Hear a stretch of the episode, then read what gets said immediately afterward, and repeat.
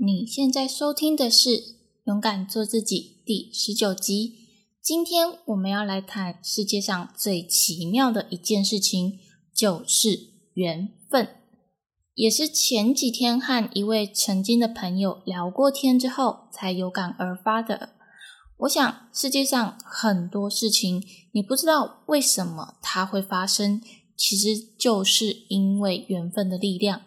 或许听完了这一集的分享，你也能够相信，有些事情在当下不愉快的时候，未来的某一天，这一切都会变好的。当然，这一集我也有整理文章版本的，如果你感兴趣的话，可以到这一集的节目资讯栏处找到网址哦。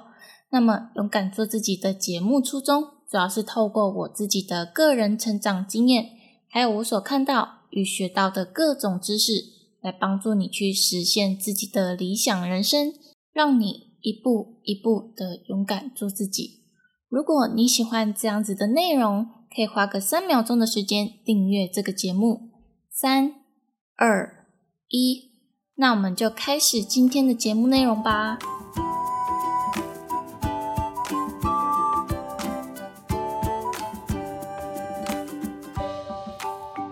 本周的正能量语录是：当你感到快乐时，会更容易原谅他人。当你内心感到快乐的时候，很多事情仔细想想，其实也没有什么过不去的。有些人犯的无心之过，试着原谅他人，其实也是放过自己。希望每个听到这句话的人都可以开开心心、快快乐乐的。今天如果顺利上传这一集的话，应该就是二零二一年的九月二十一号，中秋节。中秋节是一个团圆的日子。在昨天晚上，我看到天空的月亮特别的圆，又特别的大，非常漂亮哦。今天晚上应该又比昨天更圆、更大、更亮了吧？虽然说因为廉价的关系，不少人应该前几天就提早庆祝中秋节了。不过今天还是很适合在晚上的时候，大家一起烤肉、吃月饼，然后欣赏天空的月亮。希望在这个特别的节日里，大家都能够和最爱的家人们、朋友们一起团圆。祝大家中秋节快乐，月圆人团圆。好，回到今天主要想要和你聊的主题，其实就是缘分两个字。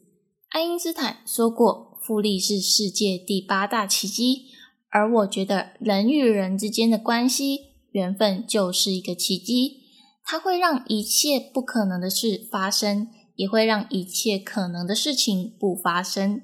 会有这个想法，也是因为在前几天有一个我在大学认识的学长，那个时候对方对我有一点不太好，所以大概认识一年左右就没有什么再联络了。但是前几天因为有一些事情，所以他就找我聊聊。我当时还吓到，他怎么可能会联络我呢？毕竟认识他大概也是八年前左右的事吧。那个时候我以为他不想和我当朋友，所以就一直没有联络。没有想到再次联络起是在前几天的时候。不过老实说，和他谈话的过程中，也解开了一些当年的误会。一个误会让我差点失去一个朋友。或许有的人觉得有了误会就要解开啊，可是八年前的当下，在那个环境中，这个误会在不对的时间点，它是很难被解开的。或许是我们之间的想法都还不成熟，有些事情没有办法想得比较透彻，彼此之间也没有人有勇气先起头讲开误会。但是经过多年的时间，彼此都成长了很多，也对于这件事情已经没有那么在意了。当心中已经完整放下一件事情，有什么样的误会都已经不重要了。那些对我们来说都已经是过去式了。从这个过程中，我才深深的体会到，缘分总是在你不注意的时候出现。也许现在的再次相遇。才是上天最好的安排。有时候在当下，我们总是觉得为什么事情会变成这样，很后悔当初做了一些事情，但是时间久了，这个打上的结会慢慢的松开，再次相遇的时候就能够轻易的解开。不晓得听众朋友是不是曾经也有过有些误会？他在当下是你想要努力的向对方解释一切，但是再怎么努力，再怎么解释，说再多也说不清。可是，在未来的某个时间点，它就自然的解开了。如果你有这样子的经验，可以到 Apple p o c k e t 上留言告诉我哦。不过，也是听了很多他跟我说的近况，才发现这几年他过得其实并没有很好。那么，这一次借由这个 p o c k e t 音频的机会，我想要私心的和这位朋友说一些事情。身为你的朋友，我替你感到难过。当然，如果有什么需要我帮忙的地方，我会很尽力帮你。如果你吃不下饭时，就多喝水，水喝多了也比较不会情绪紧张。如果可以，希望你可以多运动，因为运动所产生的激素会让你感到心情比较好。如果想找人聊天，可以多私讯几个朋友，大家都很关心你，你其实并不孤单的。当你把自己过得很好时，你的周围自然就会产生正向的磁场，好事就会一个接一个的发生。我相信你可以的。接下来我们再来聊聊另外一个缘分好了。其实这也是几个月前的事吧。当时我一个高中的同学知道我有在做自媒体经营的时候，就很替我感到开心。老实说。我和这位高中同学在以前并没有关系特别好，有时候被他闹的时候，就会特别的讨厌他。不过这些都是往事了。几个月前，也许他是单纯的为我现在做的事情感到高兴，同时也鼓励我继续做下去。但是他不知道的是，这些话在很大的程度上帮助我继续坚持下去。因为走在创作这条路上，身边的朋友很少有人和我做相同的事情，所以会觉得特别的孤单。而且当作品成效不好时，那一种失落感很难向朋友诉说，因为通常只有真正有在经历过的人，也就是和我做相同事情的人，才会深刻的明白那种感觉。所以，基本上所有在创作这条路上遇到的困难、挫折、不愉快，都是和我男朋友说的。可是我自己本身又觉得，传递这么多负面能量给身边最爱的人，会造成对方很大的负担吧。所以，其实人在特别艰苦的环境下，一句无心的鼓励，说出话的当事者可能没有什么太大的感觉。但是却能够帮助对方，给予对方动力，甚至有可能改变对方的一生。那回到缘分这个主题上好了，我从来没有想过，这位我曾经稍微有一点讨厌的高中同学，如果现在我这位同学你有在收听的话，先跟你说声抱歉了。但是我非常感谢几个月前你给我的鼓励，谢谢你给我很大的动力，坚持下去。这也是缘分的关系，让我意想不到，在少数有实际和我聊过并且支持我的人，其中一个人就是你。所以以前可能你稍微不喜欢，或者是真的很讨厌的人，在未来的时间点，他有可能就会成为你一生中帮助你度过难关的其中一个人。曾经过往的那些不愉快的事，有不少。都是因为彼此之间还不够成熟，所以产生了一些不愉快的相处经验。但是，谁又能够保证在未来对方会不会成为你生命中的贵人呢？所以，缘分才是一个人与人之间相处的奇迹。那么，说到缘分的话，不免得要来谈谈“珍惜”两个字。